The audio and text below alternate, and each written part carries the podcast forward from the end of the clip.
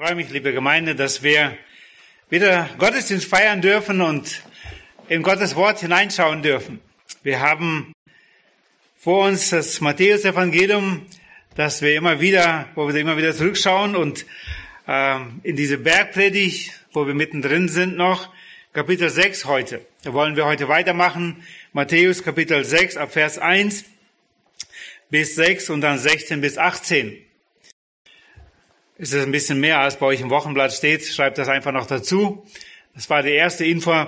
Bei der Arbeit über diesen Text habe ich gemerkt, wie sehr die weiteren Verse verbunden sind und die habe ich dann dazu genommen, sind einfach nur nicht ins Wochenblatt gekommen. Die Bergpredigt. Wie gesagt, wir sind schon einige Male haben wir schon darüber gesprochen, was Jesus alles da gelehrt hat. Und es war eine besondere Predigt. Wir finden sie in Matthäus 5, bis 7, diesen zwei Kapitel, wird sie uns hinterlassen, beschrieben. Und es gehört zu den Predigten, die am meisten gemocht werden. Schließlich hat ja Jesus selbst hier gepredigt. Und er hat sehr viel da hineingelegt in diese Predigt, in diese Bergpredigt. Und welchen gewaltigen Einfluss hätten heute die Christenheit, wenn wir uns mehr damit beschäftigen würden, wenn wir mehr danach trachten würden, wie gesagt, nach diesen Grundsätzen, die unser Herr da hineingelegt hat. Welchen Einfluss hätten wir mehr auf diese Welt, in der wir heute leben? Diese Bergpredigt hört nicht nur die Jünger und die Pharisäer und Schriftgelehrten, es war sehr Volk da.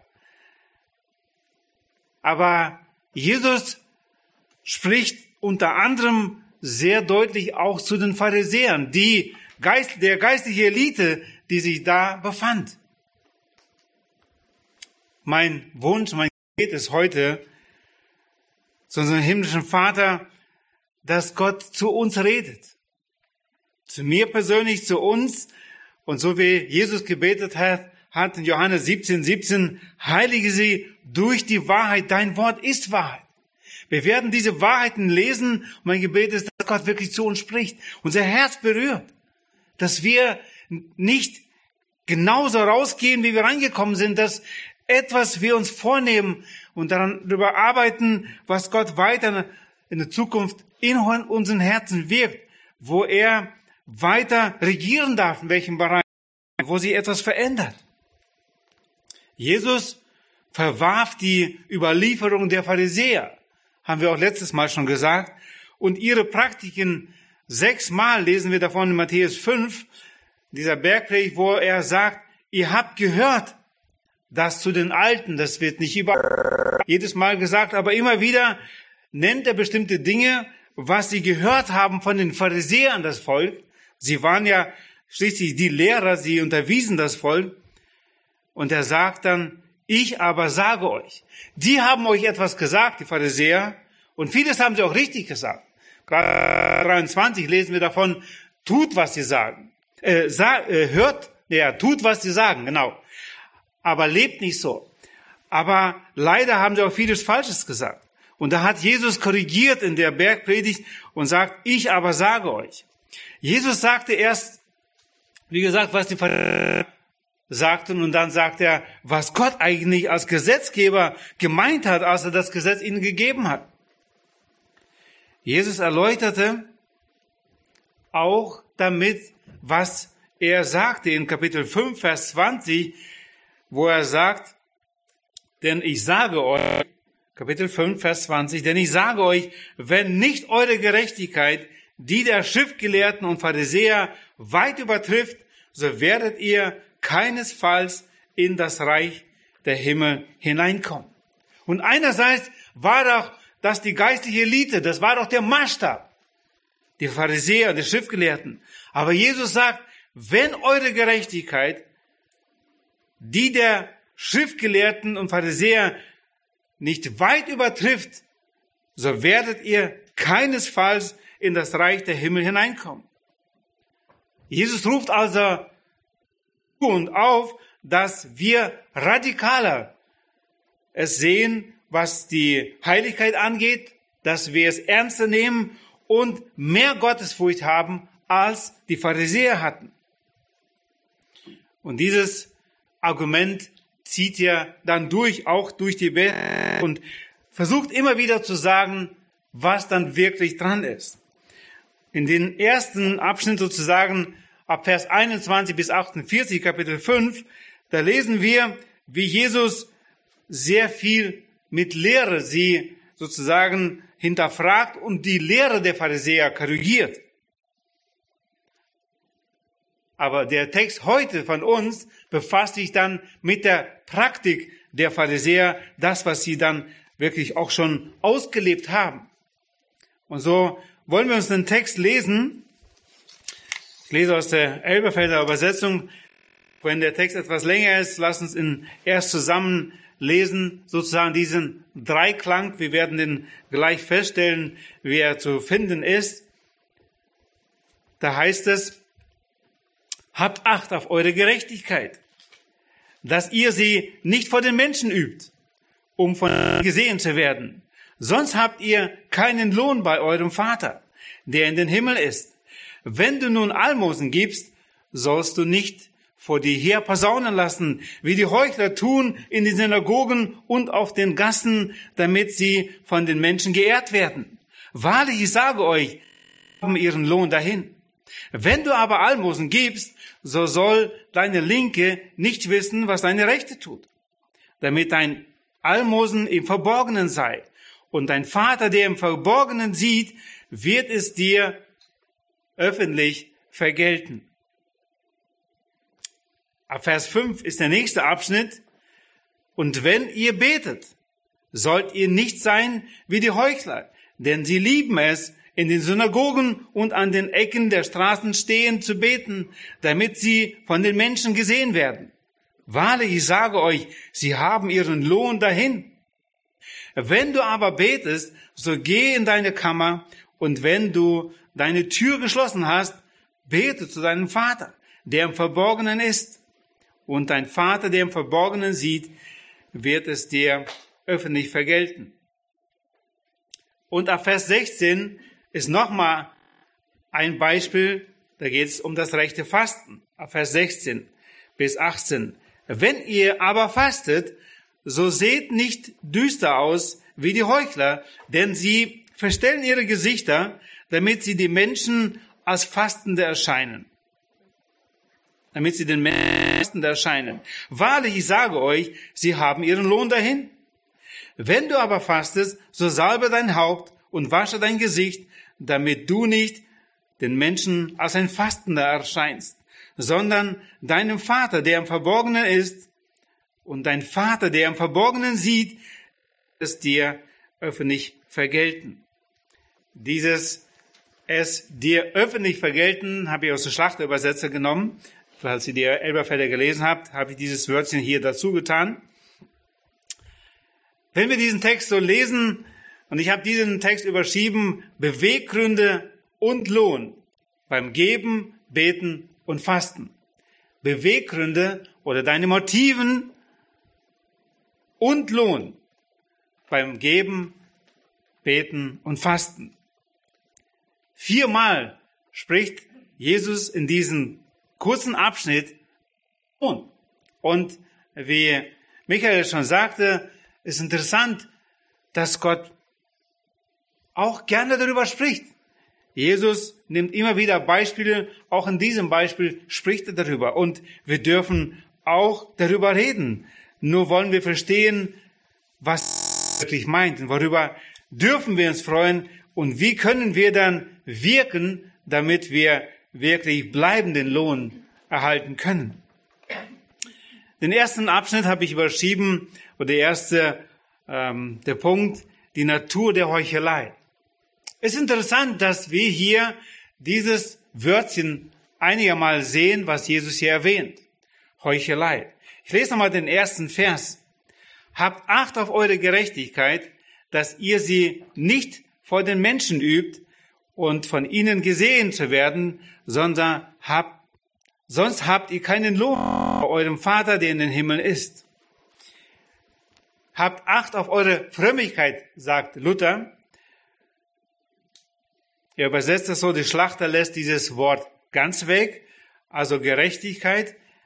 Wir sollen schon darauf achten, aber dass wir unsere Taten sozusagen vor Menschen tun. Habt Acht auf eure Gerechtigkeit.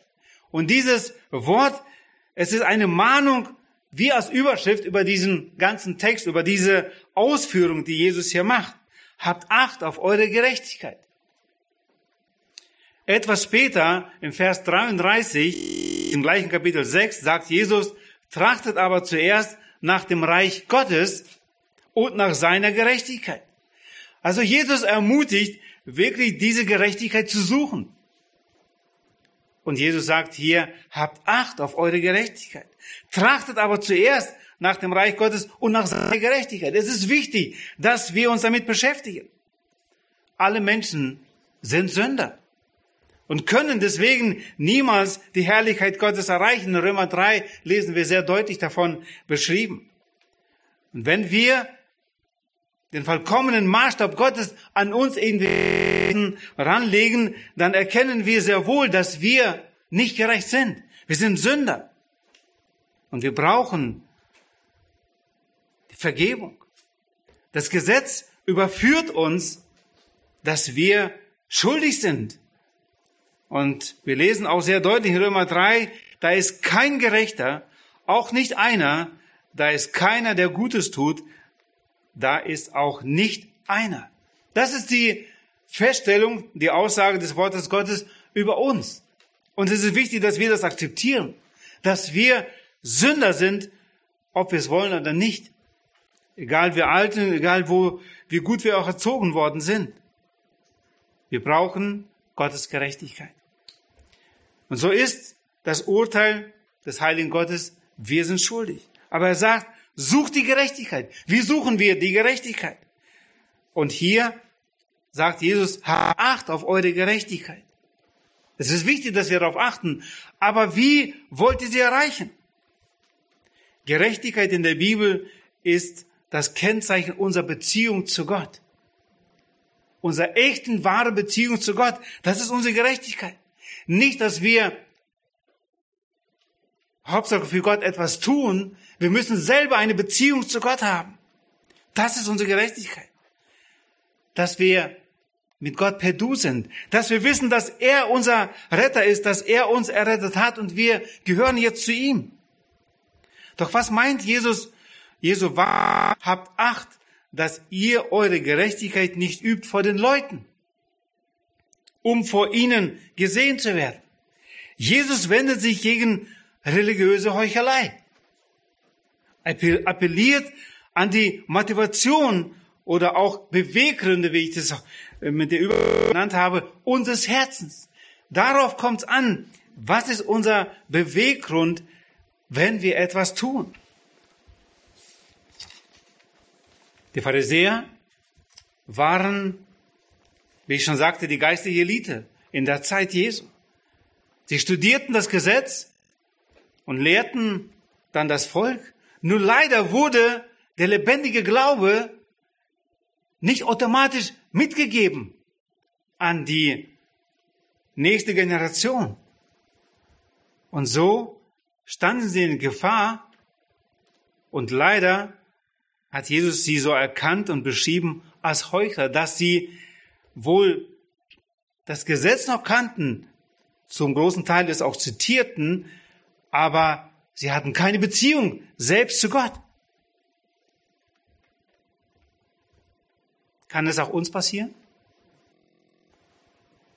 Ich sehe es als ein großes Privileg und Gnade, wenn wir in gläubigen Familien aufwachsen. Ich hatte auch dieses große Privileg. Und wir werden von vielen Sünden bewahrt. Doch leider geschieht es immer wieder, dass einige Kinder erst die christliche Tradition kennenlernen, bevor sie Christus kennenlernen. Oder anstatt Christus. Dass Christus nicht so in den Mittelpunkt gerückt wird, dass wir nicht ihn erst vorleben und vorstellen, sondern das drumherum. Und dann kommt es oft zu dem, dass man christlich lebt, ohne ein Christ geworden zu sein. Und das Leben ist ungenügend, das ist unzufrieden, weil dieser Motor, diese Liebe, die im Herzen brennt, nicht wirklich da ist.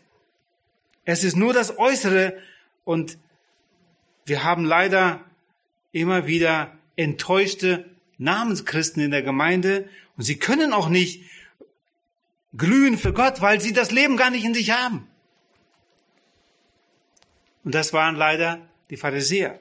Und ich hoffe, selbst da, wo wir uns als solche erkennen, dass Gott uns Gnade schenkt, dass wir Buße tun und echte Jünger Jesu werden, Nachfolger von ihm.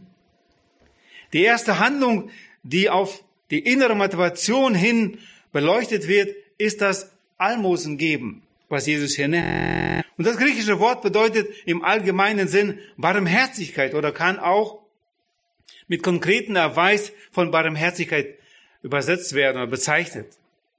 In einer Zeit, die noch keine organisierte Armenfürsorge kannte, kam die freiwillige, dieses Geben, diese Unterstützung der Armen zugute. Und das hatte große Bedeutung. Bei den Synagogen und Tempeln war viel Volk. Aber auch die Armen haben sich da immer wieder getroffen und sie hatten eine Möglichkeit, eine Chance, da etwas zu bekommen. Da waren auch sehr viele Pharisäer und Schriftgelehrten. Unter ihnen, bei den Pharisäern, gab es ein ungeschriebenes Gesetz, wonach sie sich auch hielten. Den Zehnten brachten sie in den Tempel. Das war ja auch richtig und gut so. Aber dann rechnete sich aus und ungefähr zwei Prozent gingen dann für die Almosen, was sie von den zehn, also was sie dann gegeben haben. Und von Bedürftigen, was sie weitergaben. Dieses zeigten sie besonders an, da wo sie laut es bekannt machen, schaut, was ich hier gebe und wem ich was gebe. Und das kritisiert Jesus. Nicht, dass sie das gegeben haben, ob den Zehnten oder auch das an der Almosen, sondern das, aus welcher Motivation sie dieses getan haben.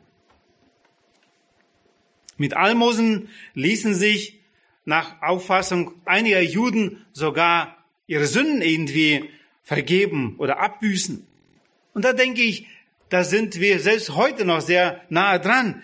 Ich lerne immer wieder Menschen kennen, die denken, durch das Geben von Almosen oder Geld oder noch welchen Gegenständen an die Gemeinde, dass Gott ihnen irgendwie äh, vergibt ihre Sünden. Am Ende des Matthäus-Evangeliums ist Jesus noch deutlicher in der, Be in der Beurteilung der Pharisäer. Und er sagt Matthäus 23, 5, alle ihre Werke aber tun sie, um sich vor den Menschen sehen zu lassen. Sie taten die Werke. Ja, es wurde auch jemand satt. Aber ihre Motivation war falsch. Und Jesus zeigt es auf und sagt, das ist falsch, so darf es nicht sein. In Vers 5 geht es um das Gebet. Und wenn ihr betet, sollt ihr nicht sagen wie die Heuchler, denn sie lieben es, in den Synagogen und an den Ecken der Straßen stehen zu beten, damit sie von den Menschen gesehen werden. Muss man sich mal vorstellen dass sie zu diesen bestimmten Gebetszeiten, die sie hatten, gingen sie auf die Ecken der Straßen, damit sie von beiden Straßenseiten gesehen werden, dass sie jetzt gerade beten. Und Jesus verurteilt diese Heuchelei, auch wenn sie beten. Es ist ja einerseits gut, dass sie beten, aber dass sie dieses gebrauchen, um so zu präsentieren, und davon irgendwie Gewinn zu schlagen, dass sie angesehen werden, das kritisiert Jesus auf Schärfste und sagt Heuchler.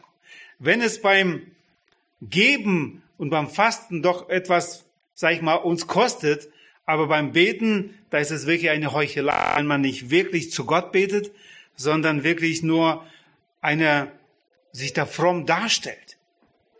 Man missbraucht das Gebet. Und Jesus kritisiert es. Hier trifft, wie gesagt, diese Bezeichnung Heuchler oder Schauspieler noch treffender. Und während, wie gesagt, in den anderen Beispielen geben und fasten, da ist wenigstens etwas tun drin. Aber hier ist es wirklich ein heuchlerischer Vorgang. Wenn sie auch unaufrichtig waren, wenn sie auch mehr was zeigen wollten beim Geben, ähm, Jesus, wie gesagt, kritisiert es und möchte es nicht. Er möchte, dass wir es von Herzen tun. Heute haben wir anderes zum Angeben, zum Schau zu stellen, oder? Wie sehen mich die anderen in der Gemeinde? Ich möchte besser darstellen, als ich wirklich bin. Wenigstens etwas besser. Dass die anderen gut von mir denken, besser denken, wie ich die stille Zeit mache, wie ich bete und wie ich dieses und jenes tue oder wie viel ich gebe. Wir möchten immer besser darstellen. Das liegt tief in uns drinnen. Jesus verurteilt diese Heuchelei. Er möchte, dass wir geben. Ja, aber vom Herzen für Gott und wer uns genannt hat. Was suchen diese Menschen? Sie suchen den Lohn. Das ist mein zweiter Punkt, der Lohn und Anerkennung von Menschen. Ich lese nochmal den zweiten Vers. Wenn ihr nun Anmolsen gibt, sollst du nicht vor dir her posaunen lassen, wie die Heuchler tun in den Synagogen und auf den Gassen, damit sie von den Menschen geehrt werden. Wahrlich, ich sage euch, sie haben den Lohn dahin.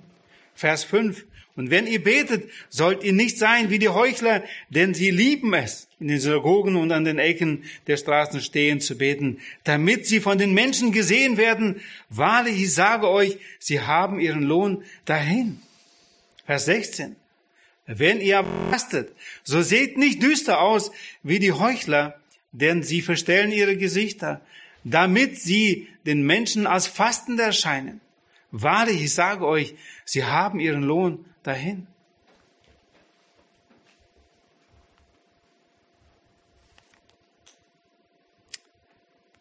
Jesus spricht über den Lohn ganz natürlich.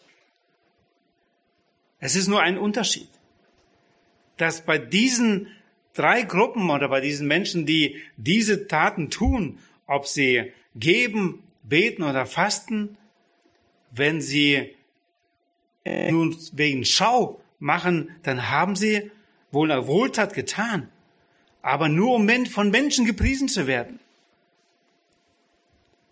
Sie empfangen ihren Lohn von Menschen durch, ihren, durch ihre Anerkennung. Er hat uns schon erhalten, sagt Jesus anstatt von dem barmherzigen Vater den Lohn seiner Zeit zu bekommen, oder vielleicht auch selbst in dieser Zeit, haben sie ihren Lohn dahin. Wenn uns die Sucht nach Anerkennung treibt, dann wird die eigentliche gute Sache uns selbst schaden. Du spielst nur eine Schauspielerrolle, um jemand zu imponieren. Ist es das wert? Oder für dich sind die einzelnen nur notleidende Menschen, werden sie nur in der Statistik, ah, ja, ich habe dem und dem geholfen, aber gar keinen Bezug zu diesen Menschen zu haben. Du hast keinen Lohn vom Vater der Barmherzigkeit. Und deswegen sagt Jesus, sie haben ihren Lohn dahin. Es lohnt sich nicht. Und wenn dieses, dieser Gedanke in uns hochkommt, Anerkennung dass wir sie suchen. Das ist typisch für uns Menschen. Es ist das Sündhafte in jedem Einzelnen von uns. Es ist wichtig, dass wir gegenkämpfen und sagen, nein, ich will es nicht. Ich will es wirklich für Jesus tun. In 1. Samuel 15 lesen wir eine Geschichte, Saul einen Auftrag bekommt, ein Volk, ein König, also sozusagen zu strafen durch den Krieg und äh, sollte alles auch ausrotten. Sie haben es aber nicht getan. Samuel muss ihn besuchen, muss ihn korrigieren und hinweisen. Saul sagt, lesen wir, dass er da ein Siegeszeichen sich errichtet hat. Ähm, Saul redet von sich, ja, das Volk hat das verschont, die Schafe und Rinder, um sie dem Herrn, deinen Gott, zu opfern. An den, Übel, ähm, an den übrigen haben wir den Bahn vollbracht. Also ich habe so halb Gehorsam auf jeden Fall verübt. Samuel muss ihm sagen, was Gott ihm sagt, dass er ihn strafen wird, sein Königreich. Aber was war seine Bitte in diesem Moment? Vers 30 lesen wir, und er sprach, Saul, ich habe gesündigt. Ehre mich doch vor den Ältesten meines Volkes und vor Israel. Ich habe gesündigt vor Gott, okay, aber ehre mich noch wenigstens einmal vor dem Volk. Und da merken wir, wie diese Ehrsucht oder diese Suche nach eigener Ehre wirklich tief in ihm drin war. Und das, was Gott gesagt hat, was er tun sollte, wirklich zweitrangig war, dieser Ungehorsam. Und da, wo wir merken in unserem Leben, da, wo uns Gehorsam Gott gegenüber seinem Wort, ob es das Geben ist, ob das das Beten ist oder das Fasten oder andere Dinge, da, wo wir gleichgültig werden, da, wo wir nicht mehr ernst nehmen, dass wir es tun sollen, da ist die Gefahr, dass wir unsere eigene Ehre suchen, dass wir nicht mehr Gottes Ehre suchen, dass wir nicht Gott nicht wirklich gottesfürchtig sind. Und möge Gott weiter zu unserem Herzen reden und uns aufzeigen, wo diese Kanäle sind, wo der Teufel zu uns kommt und uns vorgaukelt, wir sind schon gerecht, wir sind schon gut und besser als die anderen und wir brauchen nichts mehr tun an unserem Herzen. Jesus zeigt etwas später, was wir wirklich tun sollen, wie unsere Herzenseinstellung wirklich sein soll. Der wahre Dienst für Gott. Wir haben angeschaut die Natur der Heuchelei, dann dieses Suchen der Ehre von Menschen und als nächstes spricht er, Jesus hier über den wahren Dienst. Wie sollte er geschehen? Ob es das Geben ist, das Beten oder auch das Fasten. Ich lese Vers 3 in Kapitel 6 nochmal. Wenn du aber Almosen gibst, so soll deine Linke nicht wissen, was deine Rechte tut. Es geht nicht darum, dass sie das nicht weiß. Aber das sollte so natürlich für uns sein, dass wir geben und dass es uns nicht wichtig ist, wie viel wir jetzt wirklich geben und rechnen, ja, ich habe da so viel Gott gegeben, sondern einfach natürlich, selbstverständlich Gott geben. Ein treffendes Beispiel finde ich in Matthäus 25, Vers 34, wo Jesus wo zu ihnen gekommen wird, ich lese Vers 34 ganz kurz, dann wird der König zu denen zur Rechten sagen, kommt her, Gesegnete meines Vaters, erbt das Reich, das euch bereitet ist vor Grundlegung der Welt an. Denn mich hungerte und ihr gabt mir zu essen, mich dürstete und ihr gabt mir zu trinken. Ihr war, ich war Fremdling und ihr nahmt mich auf. Nackt und ihr bekleidet mich. Ich war krank und ihr besuchtet mich. Ich war im Gefängnis und ihr kam zu mir. Dann werden die Gerechten ihm antworten und sagen, Herr, wann sahen wir dich hungrig und speisten dich oder durstig und gar trinken? Wann aber sahen wir dich als Fremdling und nahmen dich auf oder nackt und bekleideten dich? Wann aber sahen wir dich krank oder im Gefängnis und kamen zu dir? Und der König wird antworten und zu ihnen sagen, wahrlich, ich sage euch, was ihr einem dieser meinen geringsten Brüdern getan habt, habt ihr mir getan.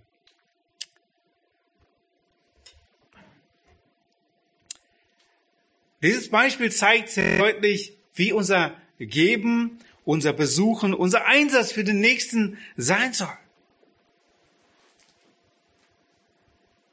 Es ist so wichtig zu erkennen, wer ist dieserjenige, schickt ihn Gott jetzt, dass wir ihm wirklich helfen?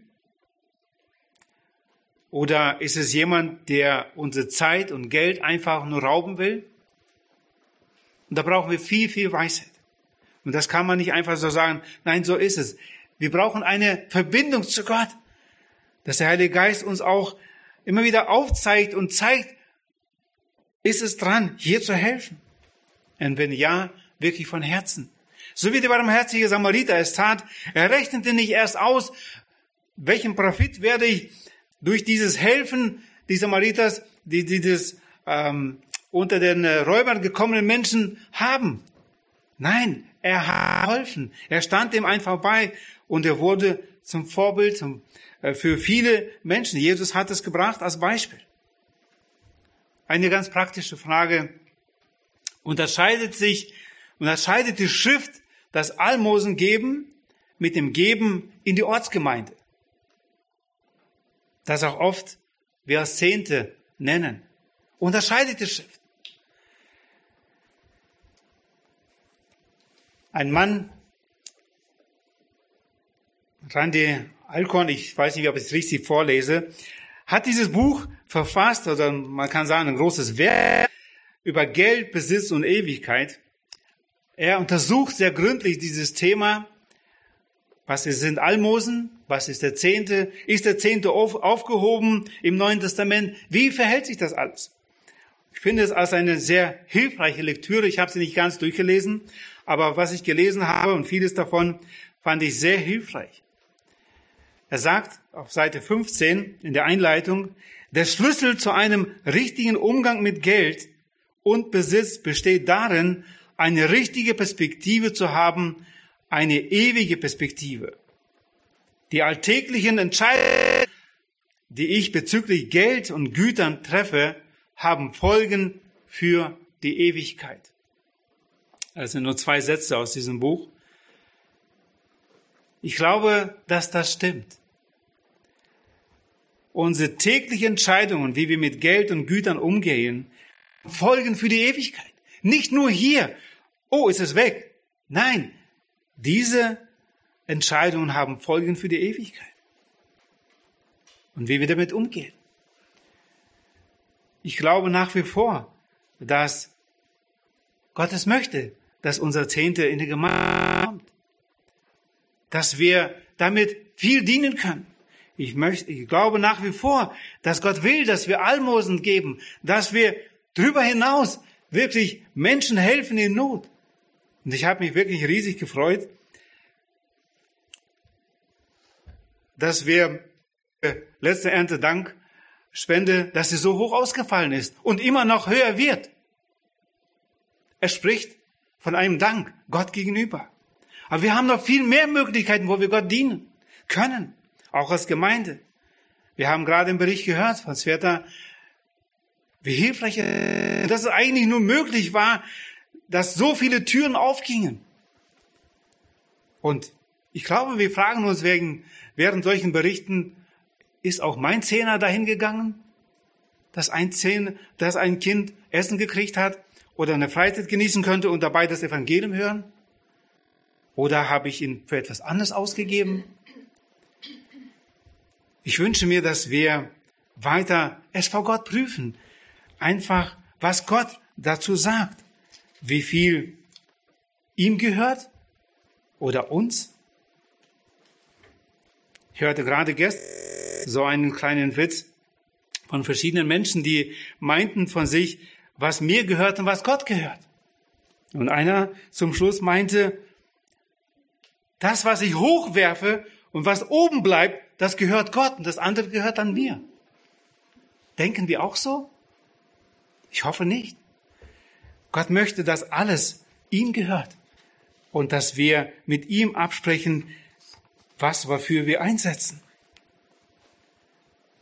Wenn du aber betest, Vers 6, so geh in dein Kämmerlein und wenn du deine Tür geschlossen hast, bete deinen Vater, der im Verborgenen ist. Bei dem Fasten sieht es ähnlich aus. Salbe dein Haupt. Es sind wichtige Taten. Man kann die Frömmigkeit danach messen.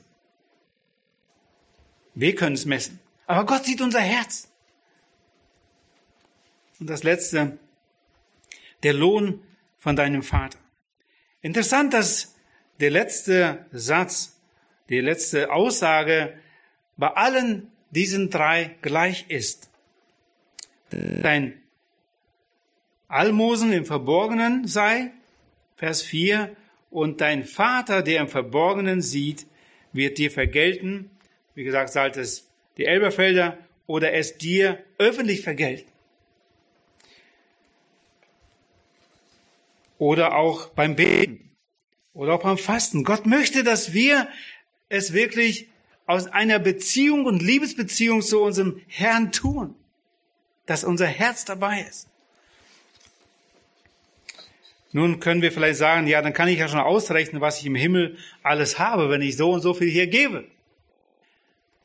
Ich möchte da dich vielleicht auch enttäuschen, auch wenn die Bibel viel über Lohn spricht, gibt es unter anderem einen Text, Matthäus 20, Verse 1 bis 16, da spricht Jesus auch über sein Reich im Himmel, wo er der Arbeiter ruft und in einen Lohn. Interessant ist, dass am Ende alle, die zu verschiedenen Uhrzeiten gekommen sind, den gleichen Lohn erhalten. Also, wenn du schon 40 Jahre dem Herrn dienst, oder der andere vielleicht nur ein Jahr oder eine Stunde, gut, dass wir uns das nicht ausrechnen müssen. Und es wird auch nicht aufgefordert oder auch gesagt, dass diejenigen, die das Gott geben, dass sie das motiviert, dass sie Lohn bekommen werden. Das wird hier nicht gesagt. Jesus verspricht selbst von sich aus einfach Lohn.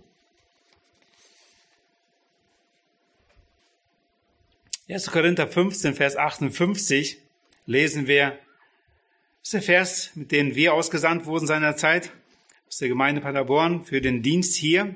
Daher, meine geliebten Brüder, seid fest, unerschütterlich, alle Zeit überreich in dem Werk des Herrn, da ihr wisst, dass eure Mühe im Herrn nicht vergeblich ist.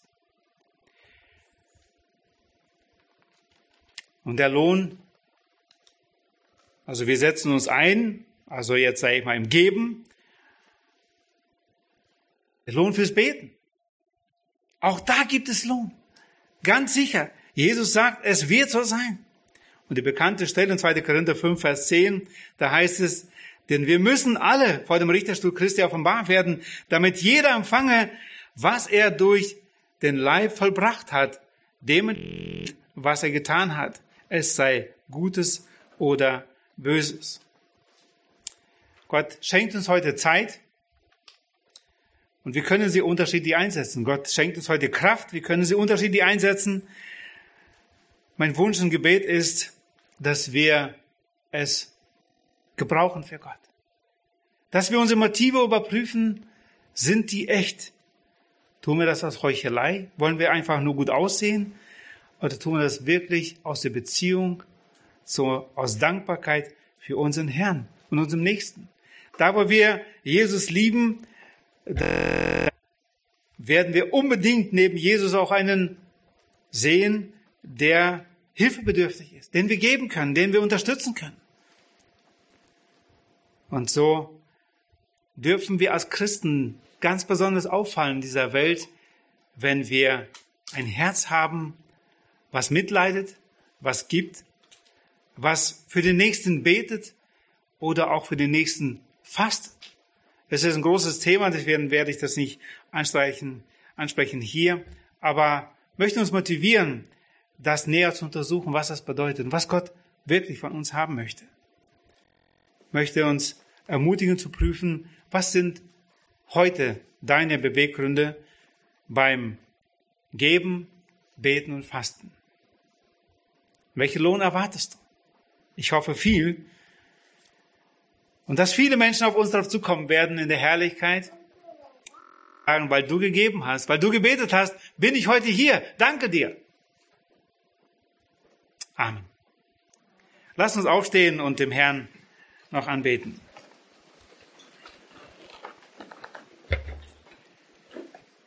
Herr Jesus Christus, hab herzlichen Dank, dass du uns das Vorbild gewesen bist.